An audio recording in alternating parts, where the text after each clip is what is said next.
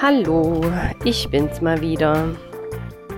Und ich habe gedacht, ich spreche heute mal über ein Thema, was mich selbst auch betrifft. Ähm, ja, wahrscheinlich alle von uns. Kann man sich ja fast gar nicht ähm, ausnehmen aus so ganz tiefgreifenden Themen. Und ähm, ich fand das sehr wichtig und dachte ich, ähm, ja, gebe mal einfach die, ja, die Informationen weiter, die ich so gesammelt habe in den letzten Wochen. Also es ist so, dass ich Berührung hatte mit äh, einer Krankheit, die man Endometriose nennt, in unserer Gesellschaft oder eben in der Schulmedizin. Und ich denke, dass ich alle Symptome dieser Endometriose hatte, obwohl ich das nie habe von einem Arzt feststellen lassen. Aber so wie es beschrieben wurde, würde ich sagen, ja, hm, habe ich gehabt. Mittlerweile kann ich in der Vergangenheit sprechen.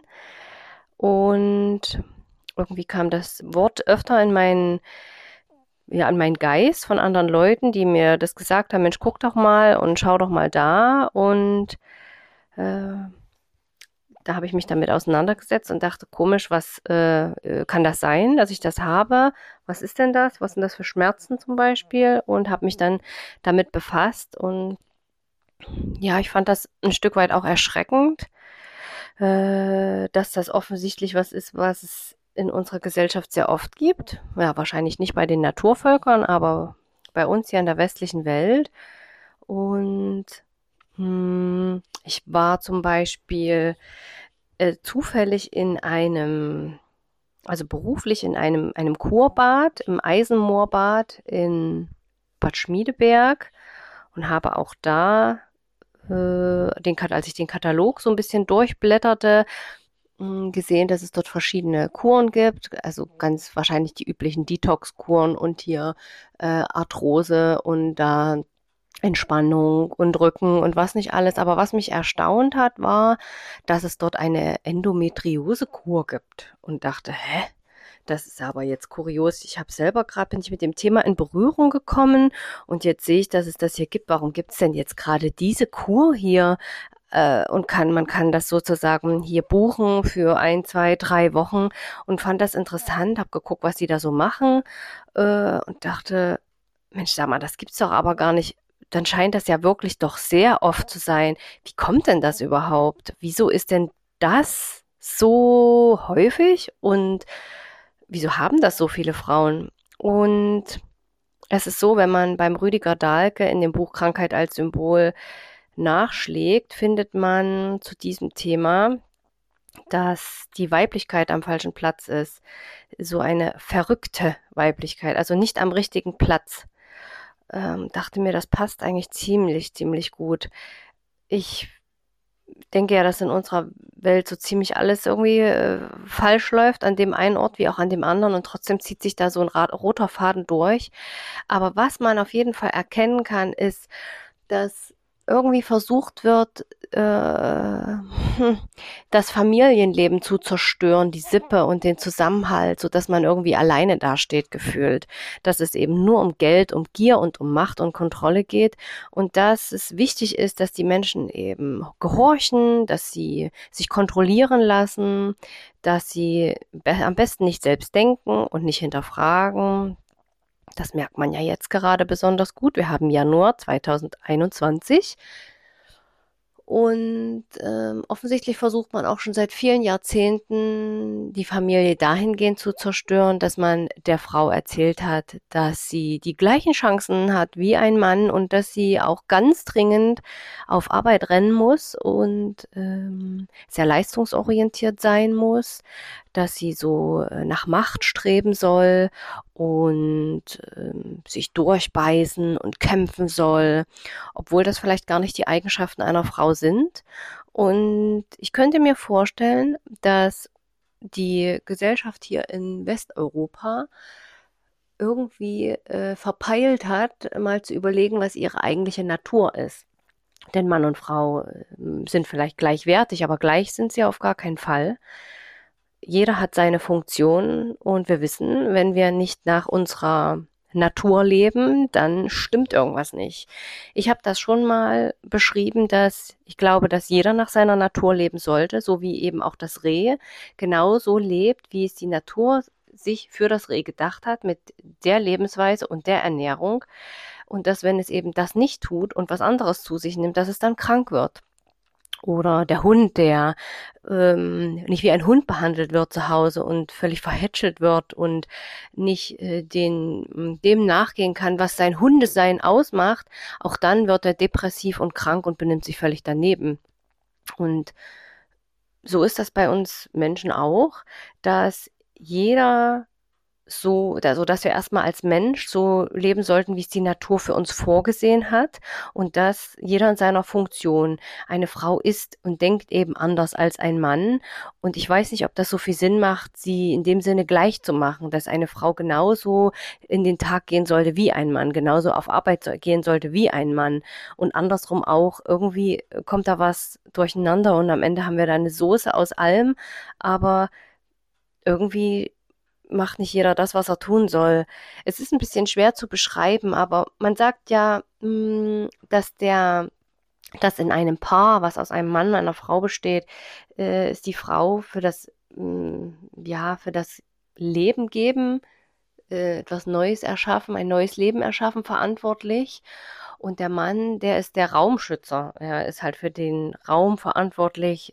Mh, mm, das zu beschützen, was da kommt und die Frau und auch die sozusagen den, das, das, den neuen kleinen Mensch, der da kommt und äh, zusammen ergibt das eben eine, eine gut funktionierende Gruppe, wenn jeder das macht, was er machen soll. Und ich könnte mir vorstellen, dass diese Anpassung an das, äh, an diese männlichen Eigenschaften äh, der Frauen dazu gebracht haben zu glauben, dass so wie sie das sehen und vor allem aber fühlen, so wie sie sich fühlen, dass das falsch ist. Ich erlebe das ganz oft, gerade aus Generationen eher so meiner Eltern heraus, also so 50er, 60er, dass mh, hm,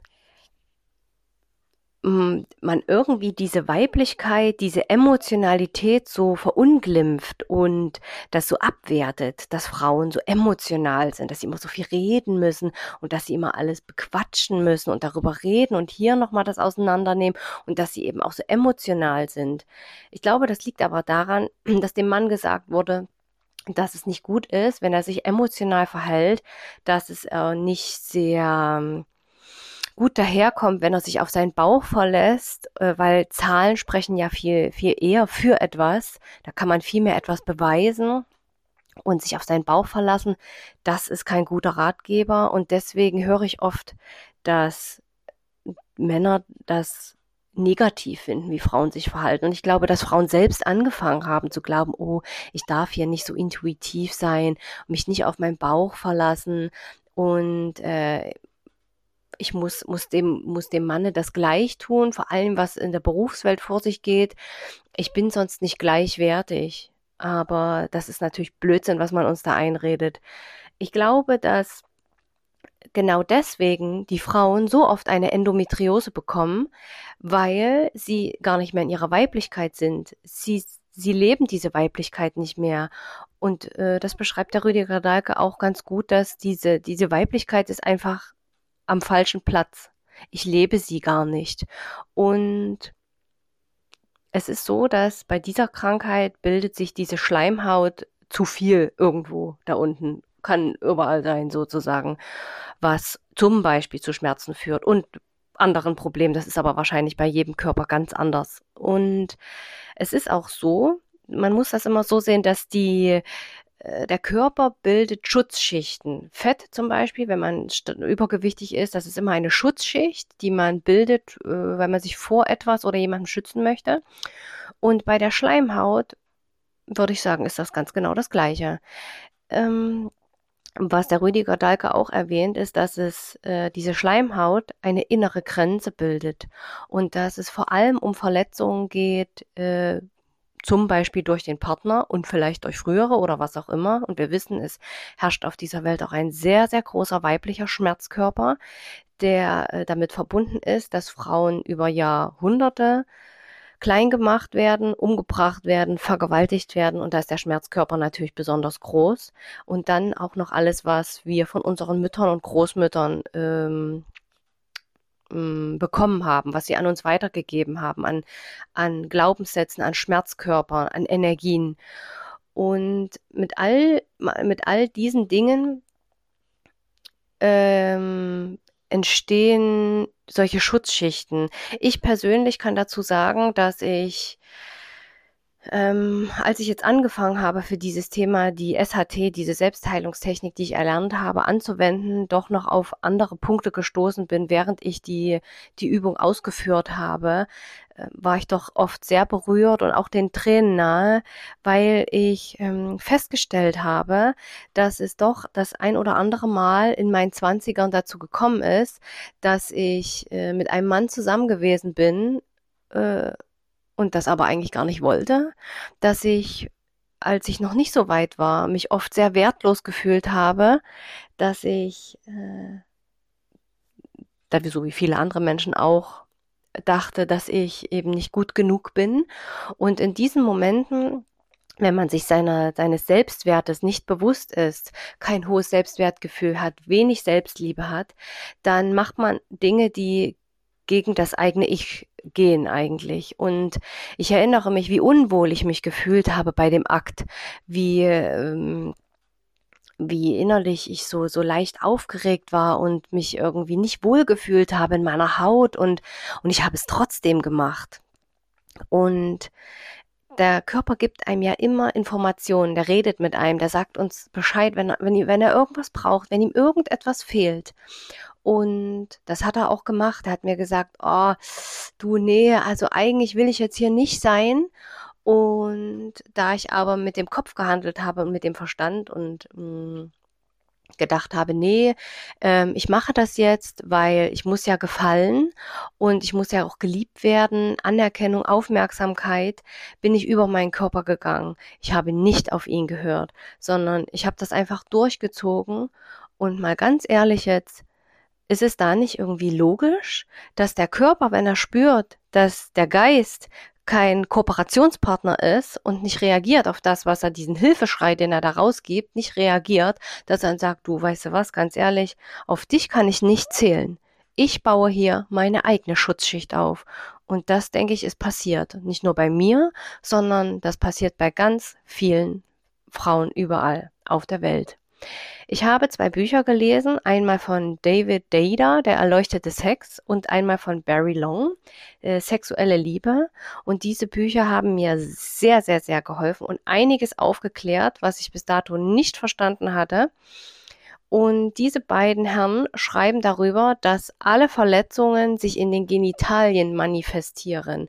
Und das schließt hier wieder den Kreis.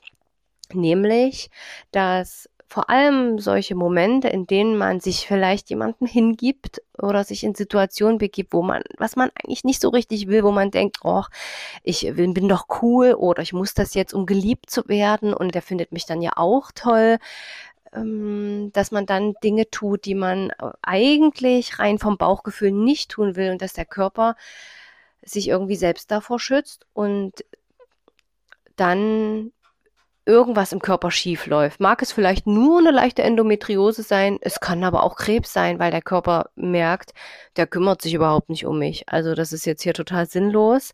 Ich muss dem mal ein ganz klares Zeichen schicken, damit er vielleicht endlich mal hinhört, damit er mich überhaupt mal hört. Ähm ich denke auf jeden Fall, dass die Frauen mal anfangen sollten, wenn ihr Körper ihnen so ein Zeichen gibt, mal genau hinzuschauen. Nicht zum Arzt zu rennen und zu sagen, öh, was ist das? Mach das weg, schneid es raus, gib mir Medikamente dagegen und nicht mal in sich graben. Denn fast, fast 100 Prozent aller Krankheiten, die wir haben, äh, sind psychosomatisch. Alles entspringt der Psyche wenn es nicht gerade noch ein Impfschaden ist, der dazu kommt, obwohl die Impfung vor 30 Jahren gewesen ist. Aber mh, hm, vielleicht sollte ich einfach mal tief in mich hineingucken, was da gewesen ist in der Vergangenheit und das abbauen. Ich habe hier die Möglichkeit, mit der Selbstheilungstechnik sehr viel zu bearbeiten und ich bin sehr dankbar dafür, dass ich da selbst aktiv sein kann. Ich habe es aufgelöst. Ich habe ziemlich starke Schmerzen gehabt und konnte es einfach, ich sag mal, in einem Monat für mich lösen.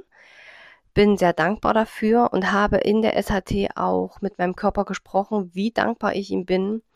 Ich habe mich entschuldigt. Ich habe das Ho'oponopono gesprochen.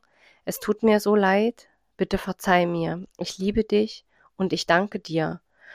Ähm, ich habe, bin auch dem Rat von Christina von Dreien gefolgt, dass sie auch in ihren Büchern äh, weitergibt, dass ich mich verbunden habe mit dem Göttlichen und dass ich in mich gegangen bin und gesagt habe, dass ich gerne alles auflösen möchte, was mir nicht mehr dienlich ist, dass ich ähm, mir verzeihe für das, was ich gemacht habe, dass ich nicht auf meinen Körper gehört habe, dass ich ihn schändlich hintergangen habe, ähm, dass es mir wirklich, wirklich leid tut.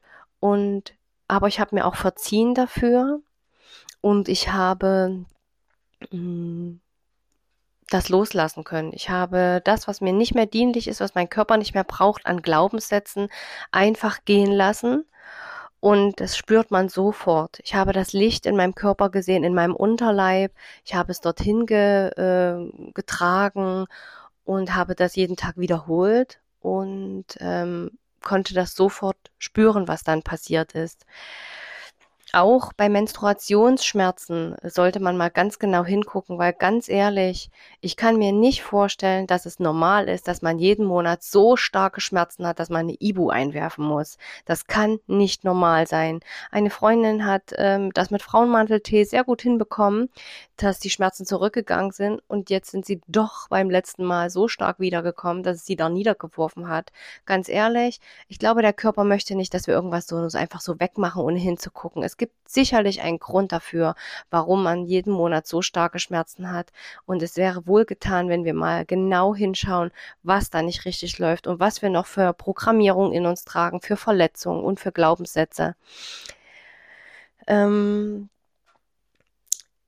außerdem möchte ich noch dazu sagen, dass dieses, dieser, hm, was, was diesen Machtkampf angeht, dem Frauen auch so wie soll ich ihn sagen, äh, auf Arbeit entgegenstreben. Dieses, was ich meinte, dass man wie ein Mann, ähm, sage ich mal, im Berufsleben steht.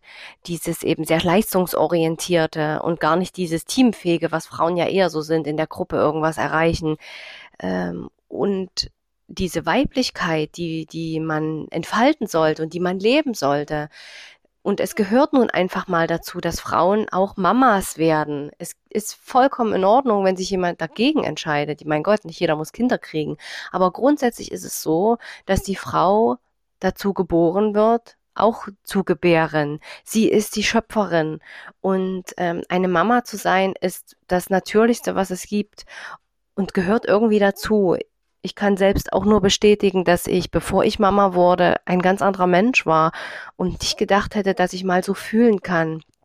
Und es ist einfach ein ganz wichtiger Punkt in unserem Sein. Ich glaube nicht, dass es Sinn macht, diese Weiblichkeit zu leben, also das so zu zerstören, diese Weiblichkeit zu leben, indem ich, nachdem ich Mama geworden bin, mein Kind in eine Fremdeinrichtung gebe und weiter in dem Berufsleben arbeite, damit andere Mütter auf mein Kind aufpassen. Das macht für mich überhaupt gar keinen Sinn. Und unsere ganze Gesellschaft ist traumatisiert, dass Kinder zu früh abgegeben werden, was vollkommen unnatürlich ist. Und diese Agenda, in der man uns erzählt, in, in der ganzen Gesellschaft, dass Kinder andere Kinder brauchen und dass man sie abgeben muss, was völliger Blödsinn ist, weil ein Kind bis zum dritten Lebensjahr nur seine Mutti braucht und seinen Papa, weil es eine, eine starke Bindung braucht und nicht andere Kinder. Ähm, das wird uns aber erzählt, weil man die Menschen braucht, die arbeiten gehen und damit Steuern zahlen. Da sollte man doch einfach mal gucken, möchte ich mich jetzt, nachdem mein Kind jetzt so ein Jahr geworden ist, wieder auf Arbeit begeben, weil ich das wirklich aus tiefstem Herzen möchte? Oder mache ich das nur, weil die Gesellschaft mir das Gefühl gibt, dass ich absolut nutzlos und langweilig bin, wenn ich zu Hause bleibe und für mein Kind koche und mit ihm spiele und puzzle und spazieren gehe, was aber ja möglicherweise auch irgendwie die Funktion einer Mama ist und irgendwie unsere, die Eigenschaft von einer Frau.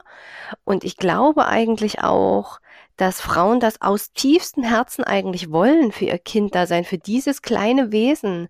Das ist doch vollkommen unnatürlich, dass andere Menschen dabei sind, wenn mein Kind zum ersten Mal dieses oder jenes Wort sagt oder diese Mimik zeigt oder den Schritt macht. Das kann doch nicht normal sein, dass andere das beobachten und dass ich nicht dabei bin als Mama ich kenne doch dieses Wesen dann überhaupt nicht. Ich weiß doch gar nicht, was in dem abgeht. Ich sehe das dann zwei, drei, vier Stunden am Tag.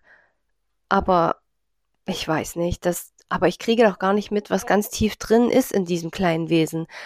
Und ich glaube, dass es dass unsere Gesellschaft dafür verantwortlich ist, dass so viele Frauen ihre Kinder mit äh, einem Jahr in die Fremdeinrichtung geben, weil sie glauben, dass man sie sonst schief anguckt, weil sie in der Gesellschaft kein vollständiges Mitglied sind, wenn sie sagen, oh, ich würde lieber bei meinem Kind bleiben, dass es einfach als unnormal gilt, dass sie schief angeguckt werden, und dass sie sogar von, von Freunden dann befragt werden, was, was bei denen nicht in Ordnung ist, was, warum, warum das Kind nicht in die Kita geht. Und der allererste Punkt ist natürlich, dass alle sagen, dass sie das Geld brauchen. Das heißt, in unserem System stimmt irgendwas nicht.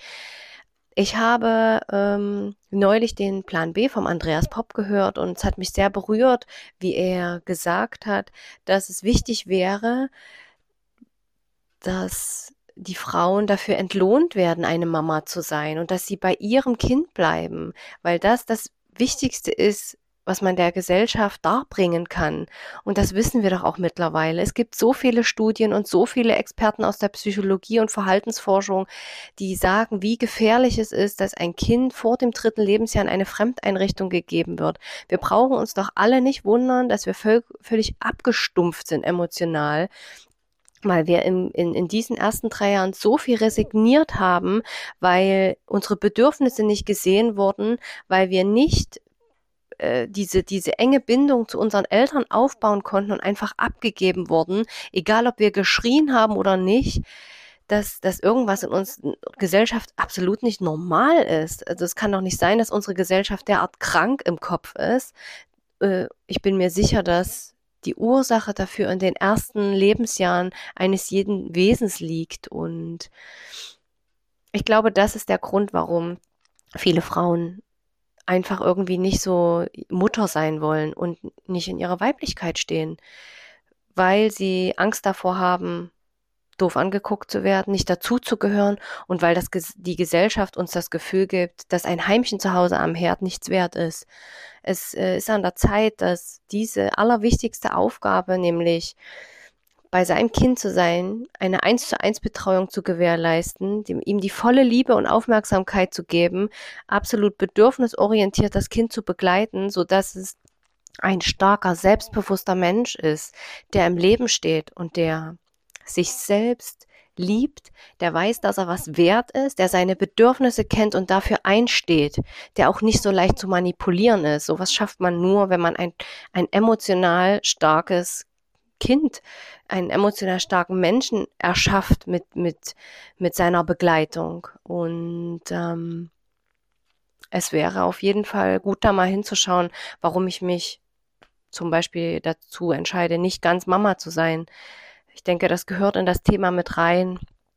Und es wäre natürlich wichtig, dass unsere Gesellschaft sich ändert und unser ganzes System und dass man mal wertschätzt, was es bedeutet, äh, bei seinem eigenen Kind, bei seinen eigenen Kindern zu sein und sie in Liebe zu begleiten. Schaut, schaut mal ganz genau hin, was da in euch ist, ähm, wo euer Körper euch was zeigt. Es ist absolut nicht normal, starke Menstruationsschmerzen zu haben oder anderweitig Unterleibsprobleme, denn das ist äh, der Ort unserer, unserer Kraft, unserer Schöpferkraft von uns Frauen. Und ähm, ich kann euch nur ähm, den Rat geben, das nicht zu übergehen und wegmachen zu wollen, sondern euch die Zeit zu nehmen, mit euch hinzusetzen und da mal nachzugraben, was da möglicherweise noch unter der Oberfläche schwelt. Denn besser wird's auf jeden Fall nicht. Ähm, ich bin sehr zufrieden mit meiner Selbstheilungstechnik und bin total glücklich, dass ich da auf niemanden angewiesen bin, weil ich es eben gerne selber in der Hand habe. Ja, deswegen meine Gedanken zu diesem Thema und ich schicke euch Licht und Liebe. Bis bald.